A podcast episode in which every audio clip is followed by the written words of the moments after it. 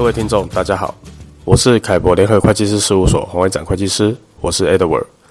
欢迎收听及订阅财税听凯博。今天要和听众聊聊关于大陆企业申请对外投资的实务经验分享。在目前全球经济高度整合及互补的趋势下，企业经营更加需要考虑跨境的经济资源要如何有效配置的问题。公司可能出于多重的考虑，比如响应国家政策、顺应区域经济合作的潮流。或者是公司想要取得低廉的生产资源，或是降低劳动力成本，使公司的生产成本降低，进而获利；或者是公司需要开拓海外市场，提升在海外的市场份额等等。无论是基于何种考虑，当前有不少大陆公司在企业发展的战略规划里，加入投资设立或者是并购海外生产研发据点，或者是行销推广据点的选项。关于大陆企业对外投资申请的法源依据以及申请应备文件，凯博曾刊登《如何进行大陆企业对外投资申请》一文进行介绍。而关于对外投资申请完成后的一个后续申报规定，凯博也曾刊登《大陆企业境外投资的后续申报要求》一文进行介绍。而本文主要就办理对外投资备案或核准时的实务操作所遭遇的一些情况进行经验分享。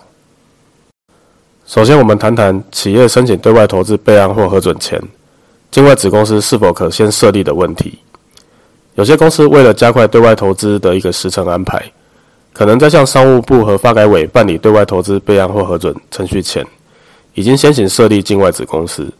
然后再同步办理对外投资备案或核准的程序。就大陆外汇管制的原则来说，只要投资资金没有出境，即使境外子公司已登记的法律主体。事实上，公司并未违反外汇管理规定，但是商务部在二零一八年公布的《对外投资备案或核准报告暂行办法》里面的第二条规定，本办法所称对外投资备案或核准，系指境内投资主体在境外设立企业前，按规定向有关主管部门提交相关信息和材料，符合法定要求的，相关主管部门为其办理备案或核准。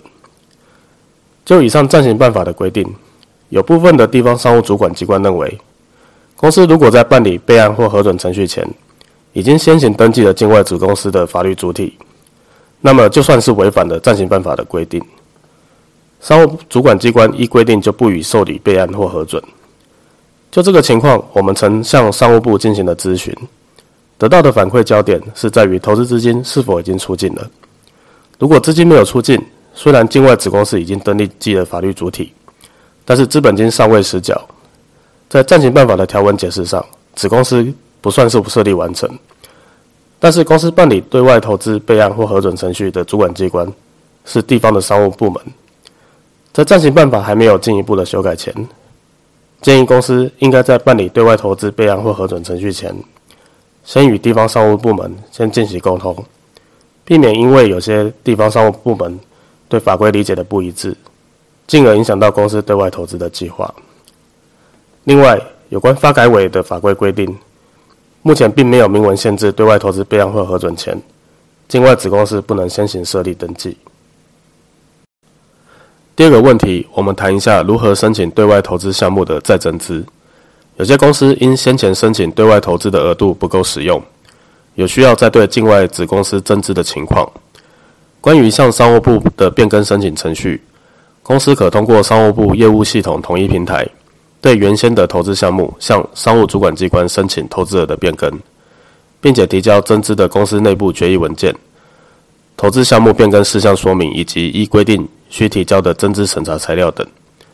增资的变更在通过商务主管机关备案或核准后，公司应该缴销原来的投资证书。并且领取标有变更后的投资额的新投资证书。而对于向发改委的变更申请程序，要先依照原投资项目的资金使用情况来判断。如果资金已使用完毕，则公司需通过发改委的境外投资管理系统填报项目完成情况报告。等发改委确定项目完成情况报告的内容完整后，公司再针对需要增资的金额。另开一个新项目，重新申请对外投资备案或核准。如果原投资项目的资金还没有使用完毕，则公司需通过发改委的境外投资管理系统，对原原投资项目申请项目变更，并且提交增资的公司内部决议文件、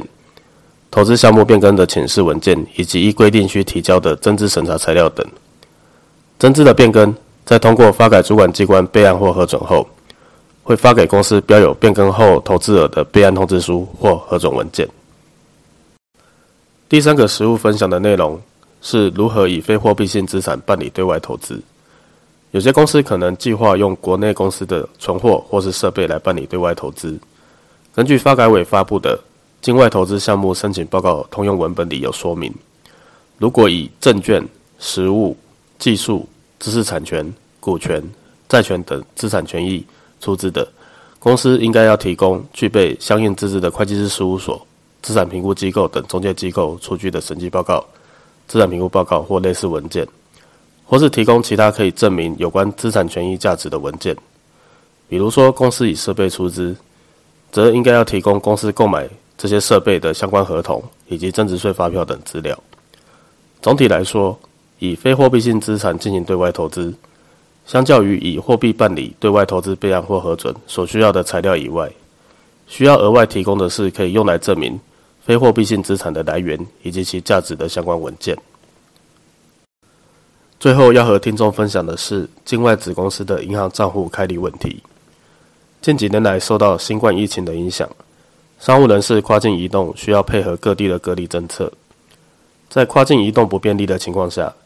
公司到境外开立子公司的银行账户相当耗时费力。因此，建议公司也可以选择在中国大陆的银行。开立境外机构的境内外汇账户，也就是 NRA 账户。公司完成对外投资备案或核准后，拿到商务部发出的企业境外投资证书，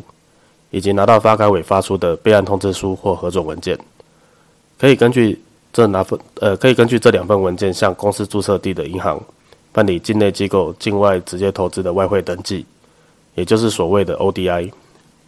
并且取得 ODI 的业务登记凭证。公司可凭该业务登记凭证向银行办理资金的购付汇手续，并且将资金投资资金汇出到子公司的 NRA 账户中。后续投资资金的使用就可以不再受大陆外汇管理局的监管。但是公司仍然要依照各主管机关的要求，按期完成对外投资的信息申报。以上是大陆企业申请对外投资的实务经验分享说明。